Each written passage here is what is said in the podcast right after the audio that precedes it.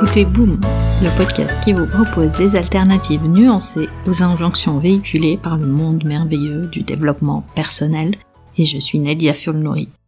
Épisode 71, l'anxiété. Comment allez-vous? Aujourd'hui, je voulais aborder un autre sujet qui n'échappe pas aux injonctions. J'y viendrai tout à l'heure. Ça fait plusieurs années maintenant que j'accompagne des femmes dans leur trentaine et mon constat est le même. La plupart d'entre elles se torturent, émotionnellement parlant. Mais si les circonstances individuelles, les situations extérieures sont différentes, la plupart des femmes sont plus ou moins concernées par trois catégories de difficultés. Évidemment, encore une fois, leur contexte, leur culture, leurs histoires personnelles sont variés. Mais globalement, les facteurs d'anxiété et de stress sont les mêmes. Ces facteurs sont la relation à soi, la relation au temps, la relation aux autres. Et ce qui est incroyable, c'est que la plupart d'entre elles se sentent mal et considèrent leurs difficultés comme uniques, qu'elles sont les seules concernées par ces difficultés. Alors qu'en vrai, ces difficultés sont communes et universelles. Et l'autre point commun chez toutes mes clientes, c'est qu'elles se tournent vers les livres, les podcasts, pour comprendre ce qui leur arrive. En théorie, elles savent tout ce qu'il faut savoir pour changer, pour changer comment elles se sentent, comment se sentir mieux, mais c'est la mise en pratique qui est difficile. Et parfois, elles développent la croyance que ressentir certaines émotions, comme l'anxiété par exemple, c'est ce qui les empêche de vivre pleinement et sereinement. Cette croyance vient de l'injonction à toujours aller bien, cette positivité toxique dans laquelle nous baignons. Donc cette injonction aussi à se dépêcher de réduire les effets inconfortables des émotions.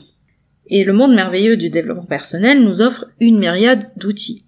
Des outils, des pratiques, des solutions pour échapper très vite à l'inconfort du ressenti. Et d'ailleurs, j'ai fait un épisode qui traite de cette question, la question de l'évitement personnel en utilisant les outils du développement personnel. C'est l'épisode 48, donc n'hésitez pas à aller l'écouter. Aujourd'hui, je voulais vraiment zoomer sur une émotion particulière, l'anxiété. L'anxiété est une émotion que je trouve très intéressante à explorer et à vivre. D'abord, quand on fait face à cette émotion d'anxiété, ses symptômes physiques sont très inconfortables. Traverser une vague d'anxiété, c'est avoir la poitrine qui se resserre, la respiration qui s'accélère et qui devient plutôt superficielle, le cœur qui bat plus fort. On est en état d'alerte, de stress. Et c'est d'ailleurs l'objectif principal de cette émotion d'un point de vue évolution et survie de l'espèce.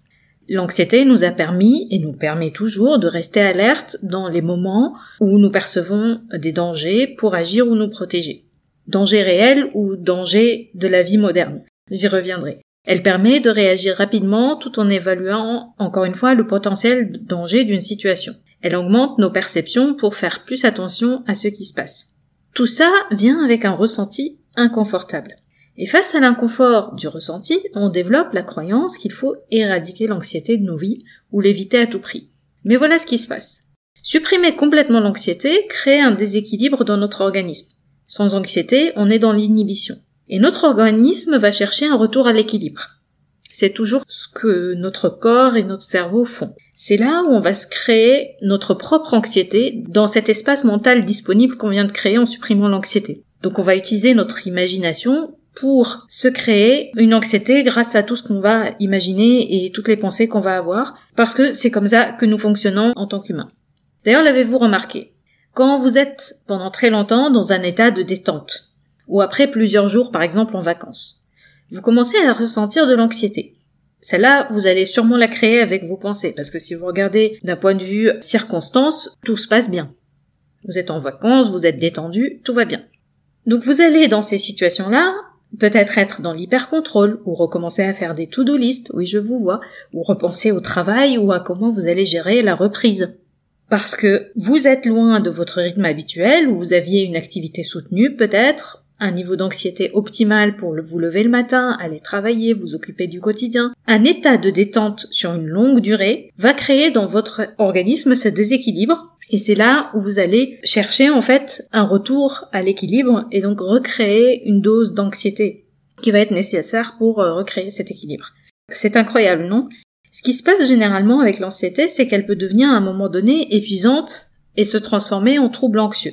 C'est à ce moment-là qu'elle va vous épuiser, qu'elle va vous empêcher de fonctionner. D'ailleurs, les chiffres de la Haute Autorité de la Santé en France le prouvent. Les troubles anxieux concernent en majorité les femmes, deux fois plus que les hommes, on se demande pourquoi, et 21% des adultes sont concernés au cours de leur vie, 15% sur une année donnée. Donc objectivement, ces troubles anxieux, comme les crises de panique, l'agoraphobie, l'anxiété sociale, concernent une personne sur cinq et nécessitent de consulter quand les symptômes empêchent de fonctionner au quotidien. Donc si vous n'arrivez pas à vous lever ou à faire ce que vous avez à faire, c'est utile de consulter. Le reste du temps, on peut avoir recours à des outils pour réduire les effets de l'anxiété. Mais avant de sniffer ce flacon d'huile essentielle ou de boire une tisane de CBD, je vous invite à changer la façon avec laquelle vous allez percevoir et vivre l'anxiété. Parce que ce qui est intéressant avec l'anxiété, c'est qu'elle est ambiguë. C'est à la fois une émotion qui nous sert, mais qui va créer dans notre organisme, dans nos cerveaux, dans notre corps, une réponse de stress. La fameuse fight, flight, freeze. Donc on va créer une réponse physiologique très inconfortable. Quand vous vous placez en observateur, observatrice de l'expérience, vous allez prendre conscience que ce que vous expérimentez n'est pas un danger réel, mais une émotion. Et en arrêtant de vous identifier à l'émotion, au lieu de dire je suis anxieux, anxieuse, vous pouvez dire je ressens de l'anxiété, vous allez vous détacher de cette émotion. Et c'est là où vous allez commencer par l'accepter comme faisant partie de votre expérience humaine. Ensuite, vous allez explorer ce qui se passe en vous quand vous ne résistez pas à l'anxiété. Donc si on admet que l'anxiété qu'on traverse est une émotion et non pas un danger réel, on va pouvoir se placer en observateur-observatrice et regarder ce qui se passe si on la résiste pas. Elle est là, alors qu'est-ce qui se passe dans mon corps? Vous pouvez développer donc votre curiosité autour de l'émotion en observant vos pensées aussi, ce qui a pu déclencher cet état anxieux. Est-ce que c'est quelque chose qui s'est passé au travail? Ou peut-être la dispute de la veille avec votre partenaire, ou peut-être un événement du passé? C'est à vous d'explorer aussi ça, l'élément déclencheur, ou la pensée qui a déclenché cette émotion. Parce qu'au-delà des symptômes physiques, il y a aussi toute cette histoire ou toutes ces histoires qu'on se raconte sur ce qui se passe, sur nos circonstances, et toutes les pensées qui vont accentuer ou pas le ressenti de l'émotion. Parfois, il est nécessaire aussi de prendre conscience du contexte. Maintenant, sur une échelle globale, nous traversons depuis deux ou trois ans beaucoup de traumatismes qui ne vous concernent pas particulièrement, ils concernent toute l'échelle de l'humanité. Pandémie, guerre, changement de mode de vie. Il y a aussi les structures dans lesquelles nous évoluons, qui ne facilitent pas toujours notre expérience humaine. Il y a ça aussi à prendre en considération. Et après cette phase d'observation, vous allez pouvoir respirer profondément méditer ou utiliser un outil efficace de votre boîte à outils pour réguler les effets de l'anxiété. Donc pourquoi pas les huiles essentielles, le CBD, mais dans un deuxième temps. Parce que laissez-moi vous dire, quand vous régulez vos émotions et en particulier ici l'anxiété, vous allez atteindre un état optimal dans votre organisme où l'anxiété peut être bénéfique. Elle peut être bénéfique pour vous permettre de mieux agir, pour fonctionner au quotidien, pour avoir cet élan pour fonctionner.